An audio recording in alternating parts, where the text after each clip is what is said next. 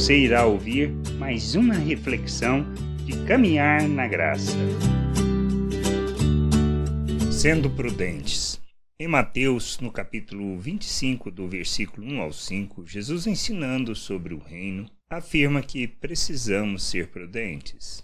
Então, o reino dos céus será semelhante a dez virgens que, tomando as suas lâmpadas, saíram a encontrar-se com o noivo. Cinco dentre elas eram nécias e cinco prudentes. As nécias, ao tomarem as suas lâmpadas, não levaram azeite consigo. No entanto, as prudentes, além das lâmpadas, levaram azeites nas vasilhas. E tardando o noivo, foram todas tomadas de sono e adormeceram. A prudência ao nos prepararmos para a volta de nosso Senhor deve ser a nossa atitude marcante, pois se estamos comprometidos, buscaremos estar sempre prontos para a Sua vontade, não importando quando Ele voltará. Sermos prudentes e é buscarmos o conhecimento de nosso Deus, a compreensão da Sua vontade e nela andarmos. Revelamos a nossa necessidade quando acharmos que temos tempo que podemos deixar para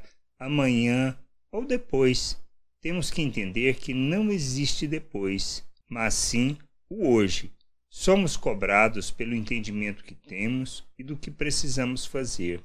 Por isso, buscarmos o conhecimento do Pai e de nosso Senhor Jesus é que nos torna prudentes com relação ao reino de nosso Deus. Não podemos ser imprudentes nem descompromissados com a vontade do Pai. Precisamos nos empenhar para conhecê-lo e, à medida que o conhecemos e compreendemos, andarmos nela. Só assim revelamos prudência quanto a viver o seu reino na terra, como é do seu querer, e assim andamos sempre esperando a sua volta. Graça e paz sobre a tua vida. Amém.